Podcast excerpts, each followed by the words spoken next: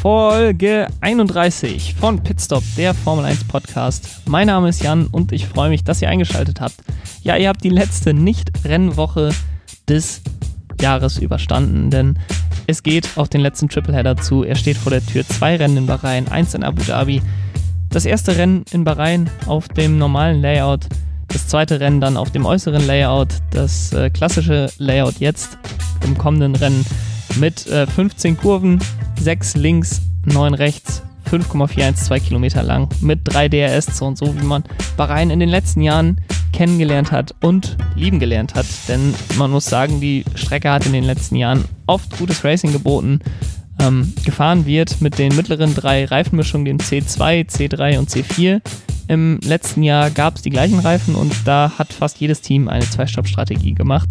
Äh, da bin ich gespannt mit den veränderten Temperaturen. Es ist ja etwas kälter wahrscheinlich, als es sonst ist in Bahrain. Ähm, statt im April bzw. Ende März, Anfang April sind wir jetzt Ende November da. Das macht in Bahrain wahrscheinlich nicht so einen ganz großen Unterschied, wie man sich das jetzt in Deutschland vorstellen würde. Ähm, nichtsdestotrotz etwas kälter. Von daher könnte ich mir vorstellen, dass die Teams vielleicht hier doch auf die Einstoppstrategie umschalten.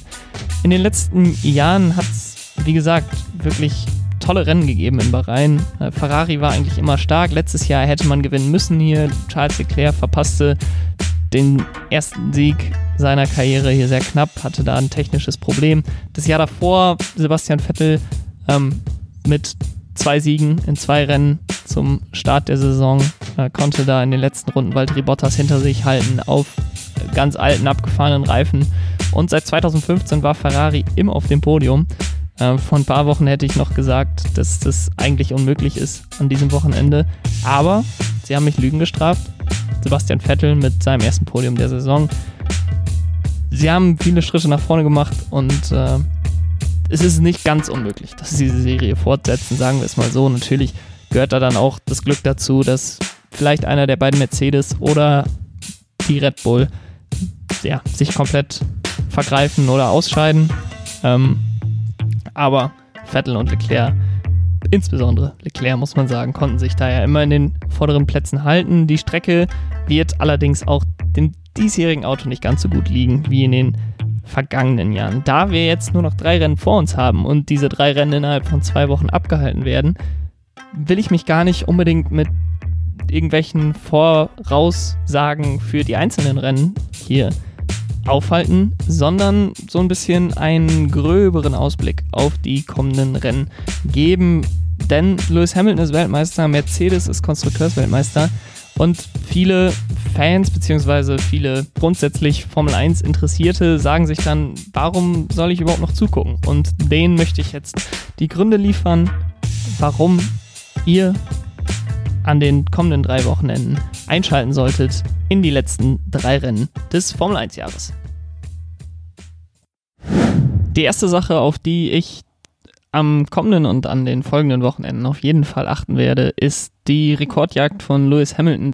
Er ist ja jetzt schon Weltmeister und hat dieses Jahr auf jeden Fall die beiden wichtigsten Rekorde geholt bzw. eingestellt. Er ist ja jetzt der Mann mit den meisten Rennsiegen. Er ist jetzt auch gleichgezogen mit Michael Schumacher mit den meisten Weltmeisterschaften. Und er hat auch schon die meisten Pole Positions, die hat er schon etwas länger.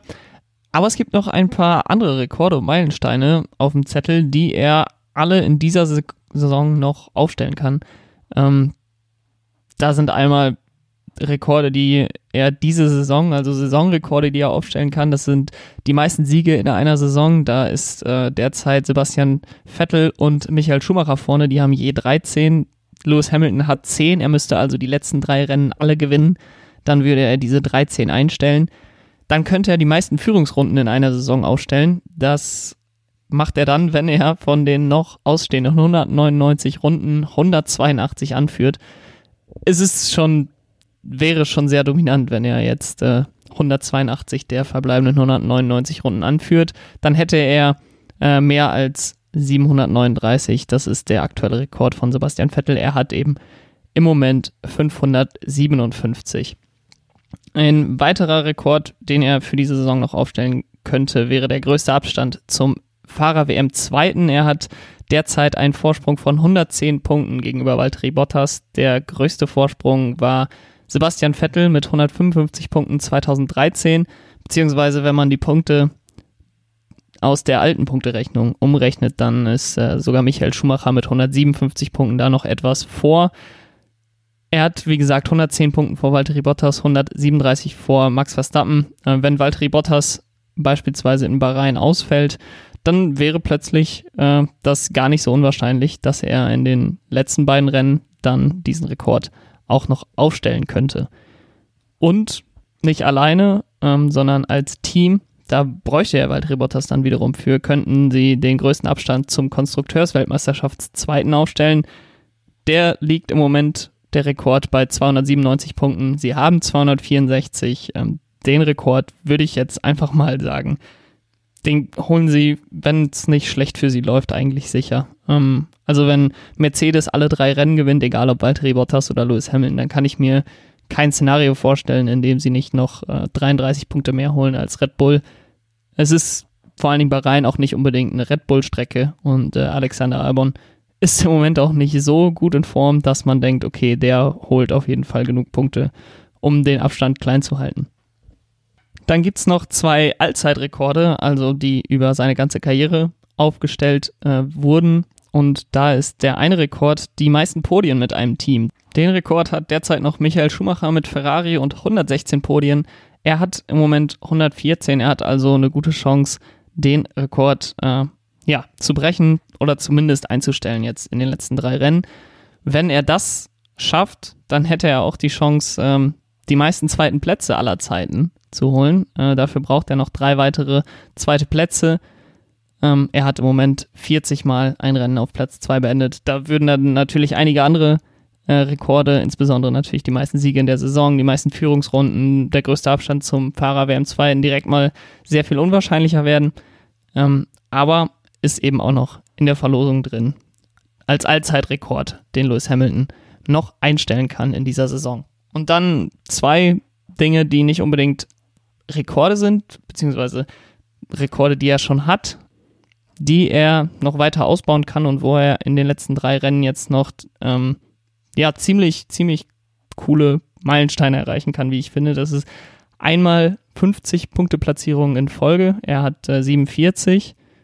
Er ist auch in dieser Rangliste der Fahrer mit den meisten Punkteplatzierungen in Folge. Ist er auch Zweiter mit äh, 33 in Folge. Und diese zweitplatzierte Serie wurde 2018 in Österreich beendet, wo er mit einem Motorschaden ausgeschieden ist. Und dann hat er 2018 beim Großen Preis von Großbritannien die Serie wieder aufgenommen und die dann durchgezogen bis jetzt. Also seit Großbritannien 2018 hat er jedes Rennen in den Punkten beendet, äh, 47 Rennen in Folge. Wenn er die letzten drei Rennen alle noch in den Punkten beendet, dann hätte er 50 Punkte Platzierung in Folge. Wie gesagt, die Serie davor endete ähm, dann in Österreich. Er hat also in den letzten 81 Rennen 80 Mal die Punkte erreicht und ist nur ein einziges Mal ausgefallen. Und der letzte Meilenstein, den er erreichen könnte, das wären die 100 Pole Positions. Er ist ja schon etwas länger der Rekordhalter mit den meisten Pole Positions mit derzeit 97. Er hat äh, dieses Jahr einen ziemlich guten Lauf, was das Qualifying angeht. Äh, ist ja in der Türkei erstmalig kein Mercedes-Fahrer auf der Pole gewesen. Ähm, mit jetzt 97, wenn er jetzt noch drei weitere holt, was auf jeden Fall auf jeden Fall möglich ist, dann hätte er 100 Poles, was äh, sicherlich auch eine schöne Zahl ist. Um das Ganze etwas besser verfolgen zu können über die letzten drei Rennen, habe ich ein Hamilton Rekorde-Bingo aufgestellt. Ähm, da könnt ihr euch die Vorlage, die PowerPoint runterladen. Bei mir auf der Twitter-Seite werde ich die Datei bzw. das Bild, ich weiß noch nicht genau, wie das funktioniert, ähm, zur Verfügung stellen. Dort könnt ihr euch das dann runterladen. Die acht Rekorde, Meilensteine, die er noch erreichen kann, könnt ihr dann eintragen. Ein Feld ist sozusagen Joker, da könnt ihr dann ähm, einfach schon mal abkreuzen. Und dann, je nachdem, welche Rekorde er über die nächsten ähm, Rennen noch erreicht, könnt ihr dann ankreuzen und wer als erstes ein Bingo hat, der hat gewonnen und gewinnt ewigen Ruhm und Ehre in diesem Podcast. Ähm, wenn ihr darauf Lust habt, wie gesagt, guckt auf meiner Twitter-Seite vorbei, at pitstopf1jan und dann könnt ihr daran teilnehmen. Ein weiteres Thema, was auch derzeit recht viel mediale Aufmerksamkeit bekommt, äh, sind die Kämpfe um Platz 3 und Platz 8 in der Konstrukteursweltmeisterschaft. Die Fahrerweltmeisterschaft würde ich mal so pauschal sagen, ist für den neutralen Betrachter beziehungsweise den allgemeinen Fan etwas interessanter. Äh, für die Teams ist die Konstrukteursweltmeisterschaft aber natürlich deutlich wichtiger. Ähm, und den Dreikampf, den es jetzt seit Saisonbeginn gegeben hat zwischen Racing Point, McLaren und Renault, der ist jetzt spätestens seit dem letzten Wochenende auch ein Vierkampf geworden, denn Ferrari hat sich ja eindrucksvoll zurückgemeldet.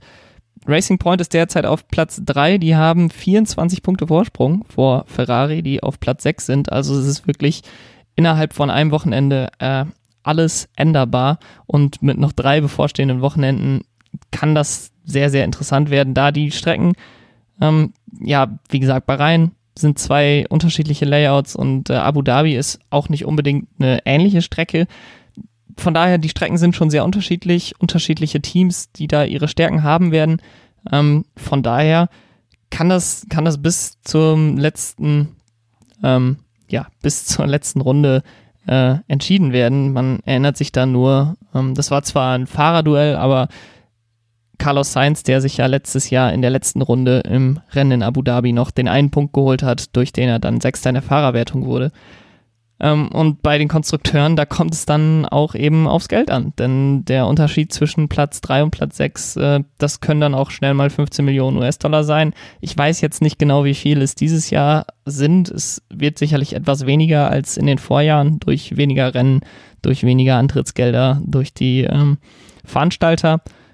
Aber es sind sicherlich einige Millionen und so ein, so ein privates Team wie Racing Point oder McLaren, die sind sicherlich daran interessiert, das eine oder andere Millionchen da noch einzustecken. Der Anreiz auf eine bessere Position in der Konstrukteursweltmeisterschaft ist dieses Jahr sicherlich etwas geringer, da ja ab der nächsten Saison die Windtunnelzeiten anhand der Platzierungen im Vorjahr der Weltmeisterschaft äh, verteilt werden und die schlechteren Platzierungen mehr Windtunnelzeiten bekommen. Aber wie gesagt, solche privaten Teams wie Racing Point und McLaren, die nehmen da, glaube ich, dann lieber die finanzielle Sicherheit. Ein Team wie Ferrari, das finanziell sicherlich unproblematisch dasteht, da, ja, ich kann mir nicht vorstellen, dass, dass sie absichtlich jetzt Sechster werden wollen in der Konstrukteursweltmeisterschaft. Ähm, aber nichtsdestotrotz sind diese Windkanalzeiten für die mehr wert als für die anderen Teams. Ähm, wenn man jetzt sich die einzelnen Teams nochmal anguckt, Racing Point, die hatten in der Türkei eigentlich schon die Chance, den Deckel drauf zu machen. Äh, mit Platz 1 und Platz 3 im Qualifying war ja mit Abstand deren bestes Qualifying-Ergebnis aller Zeiten. Dass man dann ja so wenig draus gemacht hat, ist äh, natürlich enttäuschend gewesen, insbesondere natürlich der zweite Stint von Lance Stroll. Sergio Perez hat ja mit seinem zweiten Platz alles gegeben, aber durch Lance Strolls äh, ja, schlechte Platzierung ist ihnen die Chance verwehrt gewesen. Da jetzt schon so eine kleine Vorentscheidung zu bringen. Ähm, direkt hinter ihnen ist McLaren, die ja sich so ein bisschen rehabilitiert haben, wieder nach so einem kleinen Formtief in der Saisonmitte, sind ja sehr, sehr stark gestartet, sahen zwischenzeitlich schon wie klar das drittbeste Team aus. Ähm, dann kamen die Updates, die erst nicht so richtig funktioniert haben, aber das, was sie da in der Türkei geliefert haben, das sah schon sehr gut aus. Und mit Blick auf die kommenden Rennen in Spielberg waren sie sehr stark. Klar, das Auto hat sich seitdem ähm, ziemlich verändert, aber das gibt auf jeden Fall Hoffnung, dass sie auch äh, beispielsweise auf dem Outer Circuit in Bahrain ein gutes Wochenende haben können. Ähm, bei Renault würde ich sagen, dass sie eigentlich das beste Auto haben, ähm, aber sie haben echt nicht so viel draus gemacht jetzt die letzten Rennen. Äh, klar, Esteban Ocon hatte Pech nach einem richtig, richtig guten Start in der Türkei, dass er da von seinem Teamkollegen abgeräumt wird. Daniel Ricciardo hatte dann auch einen Dreher im Kampf gegen Lando Norris.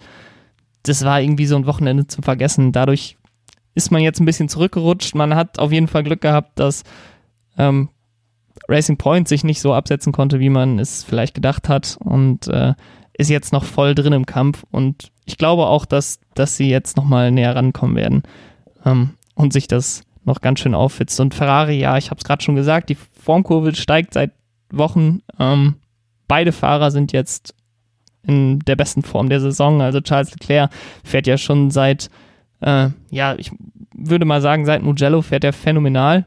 Ähm, und Sebastian Vettel jetzt spätestens seit dem Türkei-Rennen sollte bei ihm der Schalter vielleicht auch so bisschen umgeschaltet worden sein wieder. Er hat ja in Imola schon eine sehr starke Leistung gezeigt, die dann ja durch den katastrophalen Pitstop ähm, vollkommen zunichte gemacht wurde.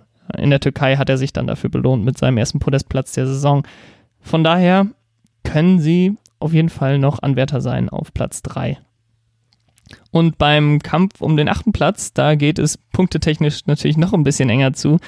Aber es gibt auch nicht die Hoffnung von den Teams, dass sie noch so viele Punkte holen wie die Teams, die gerade genannt wurden. Also Haas, Racing Point, Alfa Romeo, die haben natürlich äh, ja nur dann eigentlich eine Chance auf Punkte, wenn es ein richtiges Chaosrennen gibt. Das kann man sich ja auch angucken, wann die Punkte geholt haben.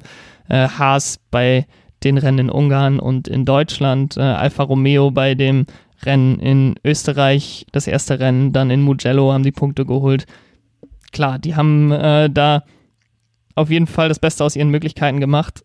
Und das, was für McLaren oder für Racing Point äh, im Kampf um Platz 3 gilt, gilt natürlich auch für die Teams im Kampf um Platz 8. Ähm, so ein Team wie Haas, die können dann wahrscheinlich etwas besser schlafen äh, nachts, wenn sie Achter werden in der Konstrukteursweltmeisterschaft anstatt Zehnter. Der Unterschied liegt da auch so bei 5, vielleicht 6, 7, 8 Millionen US-Dollar.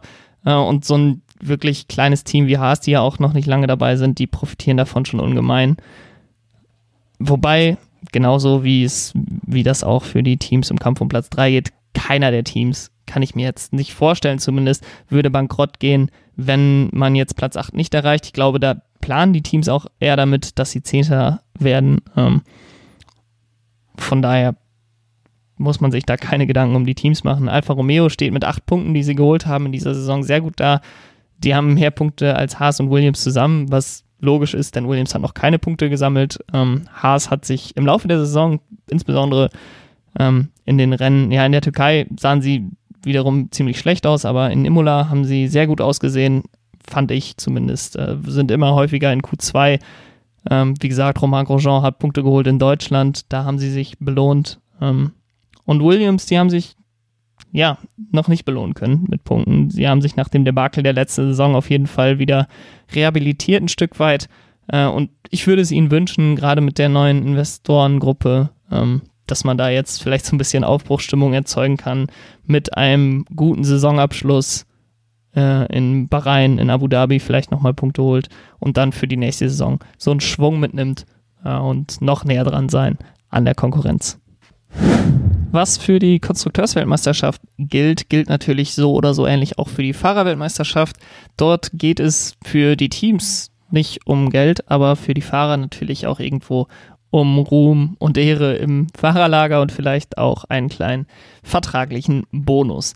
Und da fällt natürlich sofort der Kampf um Platz 2 ins Auge. Der ist allerdings nach den beiden enttäuschenden Rennen von Max Verstappen in den letzten beiden Rennen etwas abgekühlt, so dass Bottas jetzt eigentlich nur noch dann äh, überholt wird, wenn er mal wieder einen Ausfall hat, beziehungsweise einfach keine Punkte holt, so wie er es in der Türkei gemacht hat und Verstappen äh, ein, zwei gute Rennen hat, äh, zweiten Platz holt, vielleicht auch nochmal ein Rennen gewinnt, denn er ist jetzt 27 Punkte hinter Valtteri Bottas im Kampf um Platz 2, aber dahinter hat es sich äh, ganz schön aufgehitzt, denn jeder Fahrer ab Platz 4 hat mindestens ein Fahrer hinter sich oder vor sich, der fünf oder weniger Punkte Abstand zu ihm hat. Und das geht los mit Sergio Perez auf Platz 4, der hat 100 Punkte. Direkt hinter ihm ist Charles Leclerc mit 97 Punkten und direkt dahinter ist Daniel Ricciardo mit 96 Punkten, also vier Punkte Abstand zwischen den dreien im Kampf um Platz 4. Dann kommt der Kampf um Platz 7 mit Carlos Sainz mit 75 Punkten, sein Teamkollege Lando Norris direkt dahinter 74 Punkte und Alexander Albon dann mit 70 Punkten. Also auch ganz knapp beieinander und auf Platz 10 dann Pierre Gasly mit 63 Punkten und Lance Stroll mit 59 Punkten. Also es sind zwischen Sergio Perez und Lance Stroll 41 Punkte. Dass Lance Stroll jetzt sich noch hochkatapultiert bis auf Platz 4, das halte ich für sehr unwahrscheinlich. Allerdings halte ich es nicht für unmöglich, dass beispielsweise ein Pierre Gasly, der jetzt sieben Punkte hinter Alex Albon ist, den noch überholt oder dass ein äh, Lando Norris oder Carlos Sainz, dass die dem Trio um Perez, Leclerc und Ricardo nochmal gefährlich werden. Von daher, das ist da alles noch sehr, sehr eng. Die Momentaufnahme jetzt ist sehr, sehr eng und es kann noch enger werden.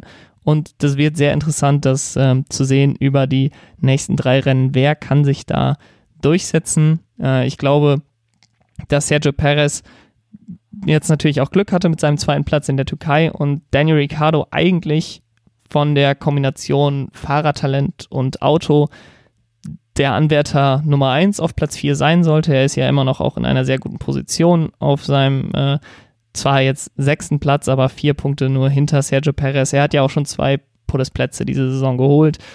Aus meiner Sicht hätte Daniel Ricciardo es am meisten verdient. Ähm, Charles Leclerc ist auf jeden Fall der in dieser Reihe etwas rausfällt, weil er wirklich am meisten aus dem Auto rausholt. Klar, Ferrari ist jetzt verbessert in den letzten Rennen, aber seit Saisonbeginn ist Charles Leclerc wirklich immer vorne dabei gewesen, auch wenn er da nichts zu suchen hatte. Ähm, von daher, das ist schon beeindruckend, dass er sich da auf Platz 5 noch halten kann in der Fahrerweltmeisterschaft. Ähm, Carlos Sainz, Lando Norris, da komme ich gleich auch nochmal drauf. Natürlich teaminternes Duell, sehr interessant. Alexander Albon nur auf Platz 9.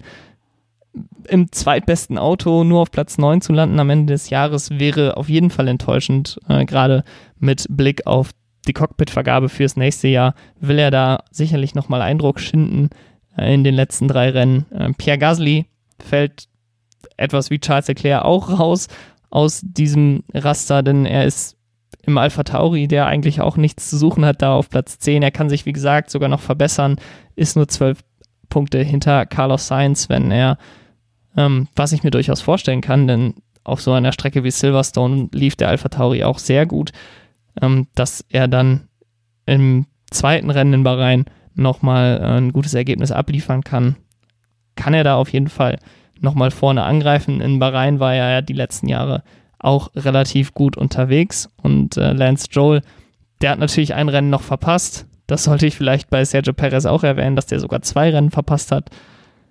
Ähm, und Lance Stroll hat auch ein Rennen verpasst. Kann ich mir auf jeden Fall auch vorstellen, dass er mindestens an Pierre Gasly, vielleicht sogar an Alex Albon und an die McLaren nochmal rankommt. Was für die Fahrer manchmal sogar wichtiger ist als die Fahrerweltmeisterschaft sind die teaminternen Duelle. Mit dem eigenen Teamkollegen wird man natürlich am meisten verglichen. Man hat das gleiche Material, das gleiche Auto, in den meisten Fällen auf jeden Fall das gleiche Material. Und da gilt es dann wirklich nur, wer ist der schnellere Fahrer. Und deswegen ist es sehr interessant, in den letzten drei Rennen jetzt nochmal auf die teaminternen Duelle zu schauen. Einige sind auf jeden Fall entschieden. Dazu gehört das teaminterne Duell von Mercedes, 10 zu 4 im Qualifying für Lewis Hamilton, 11 zu 3 im Rennen für Lewis Hamilton. Bei Ferrari ist es auch entschieden, 3 zu 11 im Qualifying für Charles Leclerc und 4 zu 8 aus Sicht von Vettel, also auch für Charles Leclerc im Rennen. Ähm, bei Red Bull 14 zu 0 im Qualifying für Max Verstappen und 10 zu 3 im Rennen. Und bei Renault sind auch schon beide Duelle entschieden.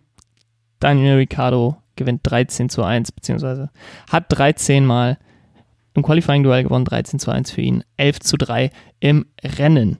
Dann gibt es ein Duell, wo es im Rennen schon entschieden ist. Das ist bei Alfa Romeo. Da hat Kimi Räikkönen 10 von 14 Rennduellen für sich entscheiden können. Antonio Giovinazzi hat jetzt noch die Chance, im Qualifying-Duell die Nase vorn zu haben. Da hat derzeit auch Kimi Räikkönen die Nase vorn mit 8 zu 6. Aber Giovinazzi ist ein guter Qualifier und auf jeden Fall hat man das Gefühl, dass er so ein bisschen Aufwind bekommen hat durch die Vertragsverlängerung. Ähm, von daher glaube ich, dass Kimi das Ding über die Ziellinie bringen wird. Ähm, allerdings halte ich es auch nicht für unmöglich, dass Antonio Giovinazzi das noch schaffen kann. Dann gibt es drei teaminterne Duelle, wo es im Qualifying bereits entschieden ist, die Rennentscheidung allerdings noch offen ist. Bei Racing Point ist es relativ deutlich. Ähm, Sergio Perez hat 8 zu 3 die Qualifying für sich entscheiden können und 7 zu 4 im Rennen. Sehr unwahrscheinlich, dass Lance Joel da jetzt noch was rausreißen kann, insbesondere mit der Form in den letzten Rennen, die ja durchaus schwach war, auch wenn er, ja, auch wenn das Türkei-Rennen sicherlich irgendwie positiv in Erinnerung bleibt, hat er im Rennen natürlich nicht abgeliefert. Ähm, deswegen glaube ich nicht, dass Lance Joel da noch die Chance hat. Etwas knapper geht es dagegen bei Alpha Tauri zu. Da hat Pierre Gasly mit 12 zu 2 im Qualifying das Ganze schon entschieden, allerdings 7 zu 7 im Rennen. Äh, man muss dazu sagen, dass Pierre Gasly deutlich mehr Pech hatte als Daniel Quert in dieser Saison. Äh, wenn man da gerade auch nochmal an das Rennen in Imola denkt, wo er nach ein paar Runden äh, mit einem technischen Problem aufhören muss. Da sollte eigentlich nichts mehr anbrennen, wenn es nicht noch mehr technische Ausfälle von Gasly gibt. Sollte er da das teaminterne Duell für sich entscheiden und, was ich auch überraschend fand, äh, im Qualifying entschieden, eindeutig George Russell bei Williams 14 zu 0 gegen Nicolas Latifi, aber im Rennen nur 8 zu 6. Ähm, dazu muss man natürlich sagen, George Russell ähnlich wie Pierre Gasly mit Pech und Ausfällen im Rennen, ähm, beim ersten Rennen in Österreich direkt auf Punktekurs gewesen, aber dann den Motorschaden gehabt, dann Imola auch hier zu nennen. Ähm, das, da hatte er schon viel Pech, ähm, aber ich glaube, dass er in den letzten Rennen vor Nicolas Latifi landen wird und so auch das teaminterne Duell da für sich entscheidet. Und dann gibt es noch zwei Duelle, wo beide teaminternen Duelle sowohl im Qualifying als auch im Rennen offen sind. Das ist einmal McLaren, die machen es dieses Jahr richtig spannend. Ähm, nach 14 Rennen haben wir 7 zu 7 in beiden Kategorien, also 7 mal Qualifying pro Sainz, 7 mal Qualifying pro Norris und 7 mal Rennen pro Sainz, 7 mal Rennen pro Norris. Äh, Sainz hat die Lücke, die er zu Lando Norris zu Saisonbeginn auf jeden Fall hatte, geschlossen. Aber es wird sehr, sehr knapp. Ich würde sagen, leichter Vorteil Carlos Sainz, weil er etwas eine bessere Form hat, ähm, in der Türkei auch ein besseres Ergebnis abgeliefert hat. Aber es ist wirklich ganz eng beieinander.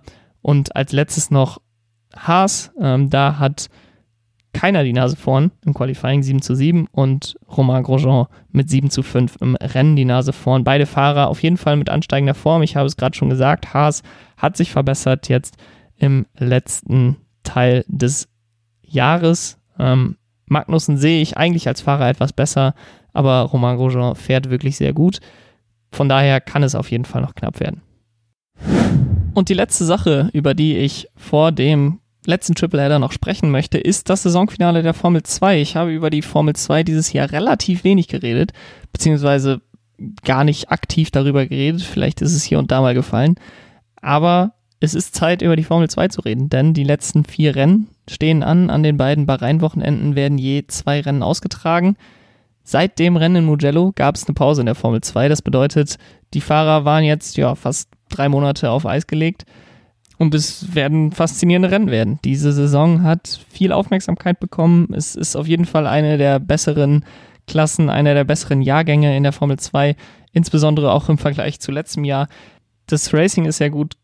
Die Fahrer haben alle das gleiche Auto. Das sind schon sehr reife Fahrer. Trotzdem, klar, alle junge Fahrer, interessante Charaktere.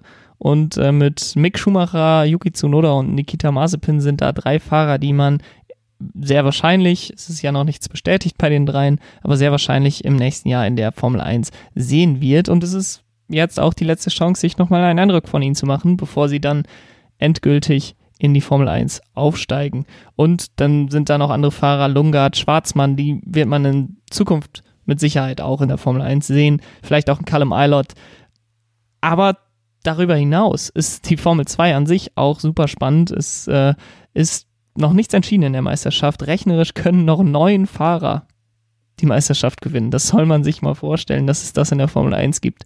Zwei Rennwochenenden vor Ende der Saison können noch neun Fahrer die Weltmeisterschaft gewinnen.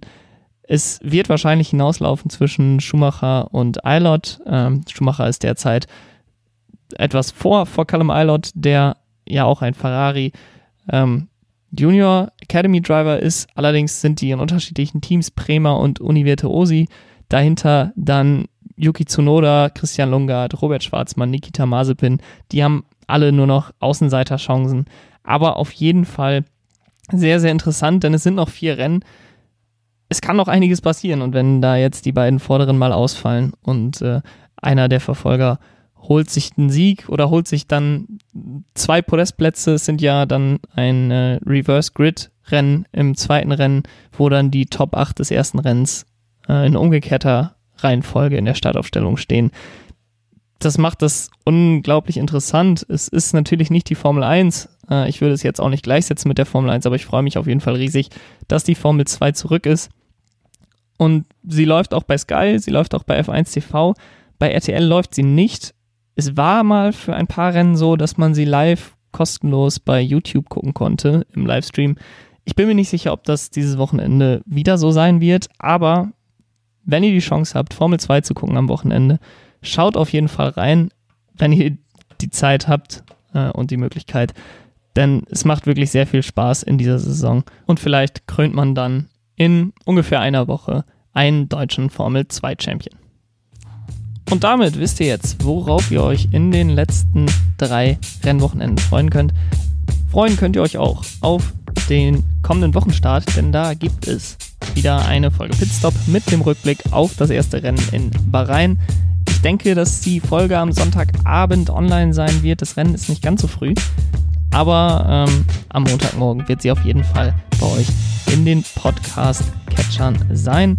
Bis dahin könnt ihr mir auf Social Media folgen, wenn ihr mehr noch hören wollt von mir über das Rennen. Pitstop F1 Jan bei Twitter, Pitstop F1-Podcast bei Instagram oder schreibt mir eine Mail pitstopf1jan at gmail.com. Bis dahin, habt ein schönes Wochenende. Ciao.